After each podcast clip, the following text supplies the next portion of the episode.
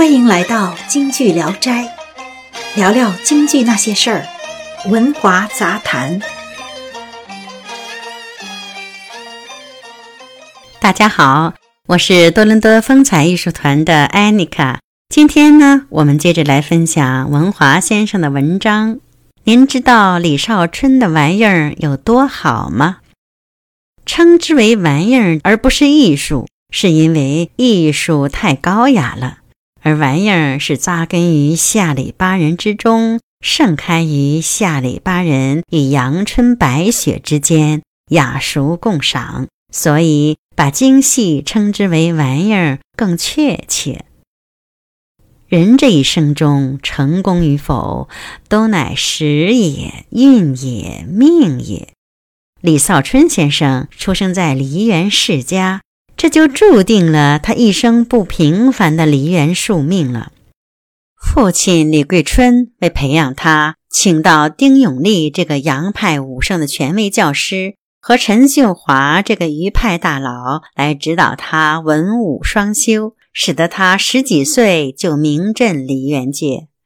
他不仅出身于梨园世家，还出生在名角迭出、竞争激烈的年代里，有竞争。就会激发有志者的潜力与斗志。所谓乱世出英雄，李少春就是出生在这样一个世道，才迸发出了他过人的天赋和才能。若想艺高于人，比拼的不仅仅是家世、财力、毅力，而是能遇到高人的赏识与传授。李少春就是在十四岁时。就被梅兰芳看中，将来必成大器，予以提携，合作出了《四郎探母》，又在天津遇到了一生的搭档和知己袁世凯先生，最后又成功拜师自己的偶像余叔岩先生。可以说，李少春一生的贵人很多，但能遇到高人，真是他的运气。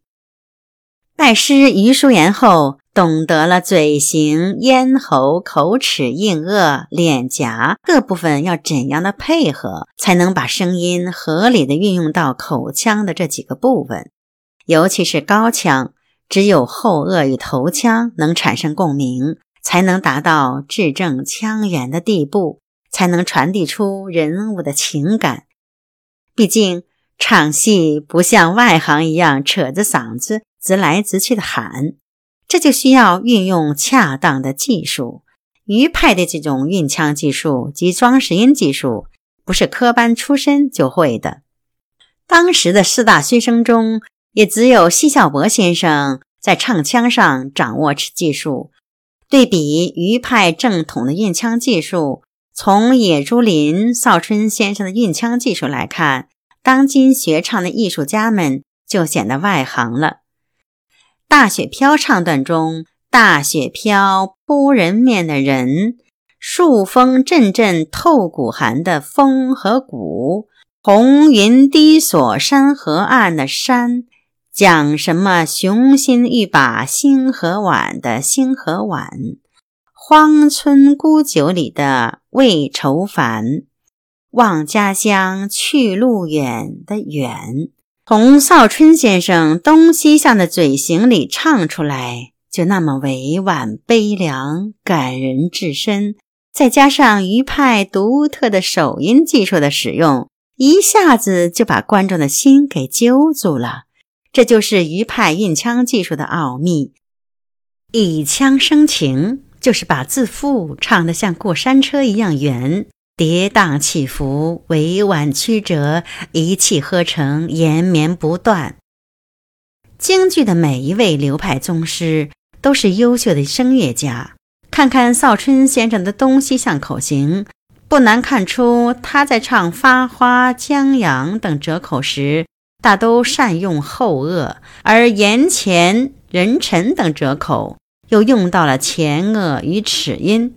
所以，嘴型决定了声音醇厚的一致性。若把腔唱断了、顿了，就是腔在嘴里没有形成圆，没有把韵腔用到可以发声的硬腭、鼻腔及齿的位置，这就是不懂运腔技术，才造成腔就是断顿。洋派拖腔的断顿是为了制造悲凉感而为之。嗓音的控制力就是不管旋律怎样的变化，也要保证一致性。邵春先生在《大雪飘》中使用了一种独创的回旋哑腔技术，也叫懒腔。这是他受另一位声乐大师陈秀华的指点，运用鼻腔共鸣、口腔与鼻腔通鸣的技术。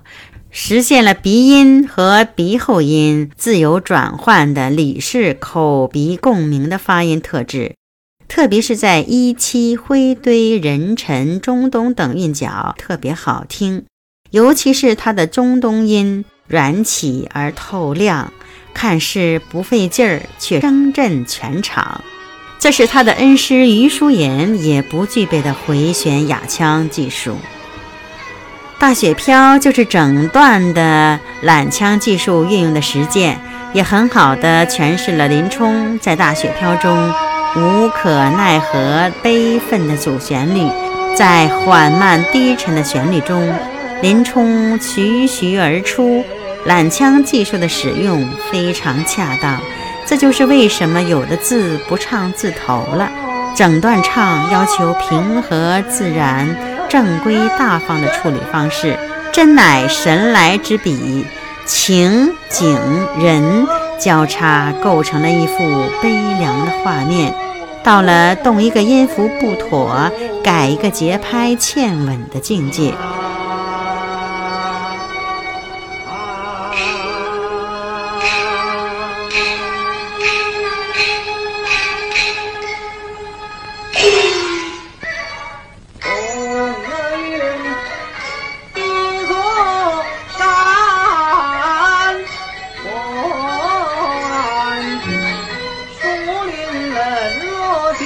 今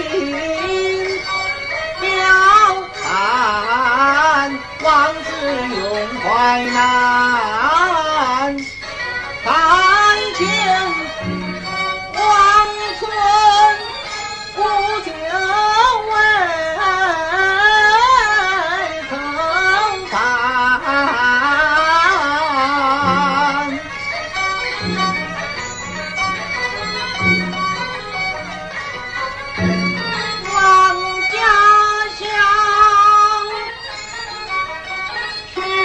十九岁，李少春在天津中国大戏院的首次亮相，就以两将军、击鼓骂曹、闹地府、打渔杀家、八大锤、打金砖等武戏连演五天而一炮走红。临近大王谭鑫培武生老生戏的修为也是特别高，但他没有猴戏，所以称少春先生为第一文武老生。并不为过。文武老生正确的解读是：您首先必须是个武生，能演武生戏的老生演员才叫文武老生。当今这些只是会翻几个跟头的老生演员，不是文武老生。跟头只是京剧演员所具备的基本功而已，不足为奇。这连戏校的学生都知道。可见夜郎国的专家们有多可笑了。看看少春先生出场时眉秀起弦的那一瞬间，英气逼人，透着一种大将风度。虽然只是几步，却走出了大英雄的魅力。这是武生演员多年的武功磨练才有的气质。少春先生的做工基本遵循余派。同时吸收了马连良马先生的优点和周信芳先生的手法，显得别具一格。他对细节特别考究，比如打渔杀家肖恩出场走的台步和洪阳洞杨六郎出场的亮相，都经过于先生的反复训练。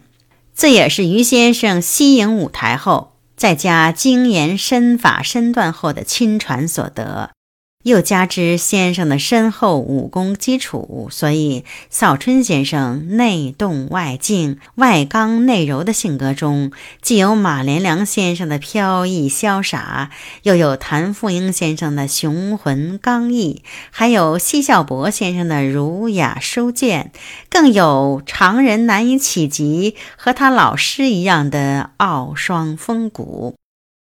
这就决定了他无论正剧、悲剧、喜剧都比较擅长，尤其是他扮演的处于逆境中悲情老生的角色，刚毅中透着无限悲愤，儒雅中透着悠悠哀思的表演风格，更使人着迷。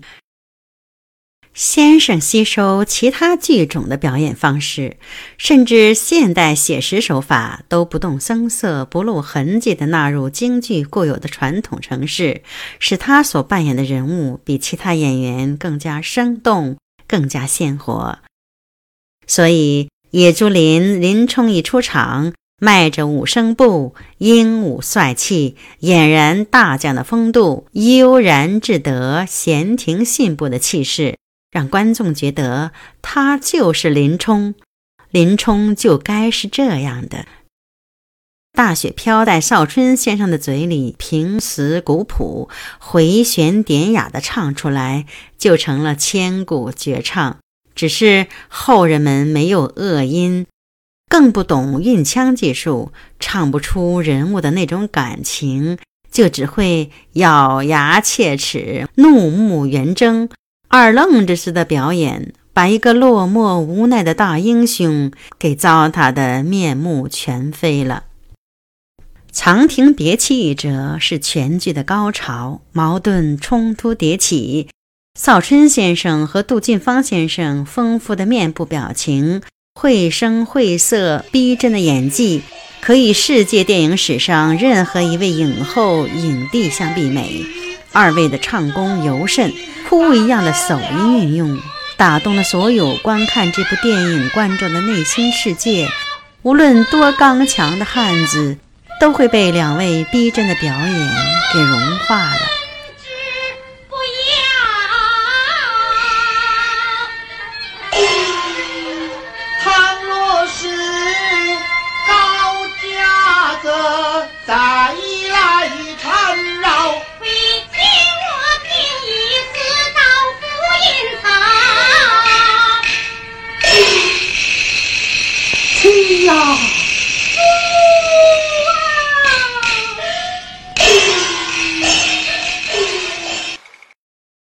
野猪林一句是一九四八年五月邵春先生亲自执笔，由杨小楼两天演出的版本改成了近三个小时的演出，结构紧凑，精彩纷呈。剧本写成后，又广泛征求意见，从立意、框架、场景设计、情节贯穿、人物刻画。角色的唱念做都是亲自构思，费尽心血，可以说这是先生全心投入的一部经典之作。他尊重老师，尊重传统，认真听取别人的建议和意见。剧本最后请剧作大师翁我红润色填写，在编演过程中，他得到了袁世凯先生很好的合作。而且毕恭毕敬地征求了贺寿臣先生的指点，得到了赞同和支持。正是邵春先生的虚心、热忱、宽容和诚恳，众星捧月，才使得这个新剧目以1948年9月在上海连演七十天，使其在剧坛上大放异彩。为了在京剧史上留下这部传世之作，六二年又由崔伟导演成功搬上了银幕。十四年磨一剑，又谁知邵春先生付出了多少心血啊！邵春先生文武双全，更是集编导于一身。除《野猪林》外，《宋景诗》《满江红》等戏也是他的力作，《白毛女》《红灯记》。观众都知道是邵春先生呕心沥血的作品，平原作战、红色娘子军的唱腔和动作都是先生的设计。钱浩良先生一生最感激的人就是李少春先生。表演艺术家雨后春笋般滋生的今天，我们只谈玩意儿，不谈艺术。看了《野猪林》，您就知道李少春的玩意儿究竟多地道了。谢谢收听《文华杂谈》，每周六更新，欢迎订阅。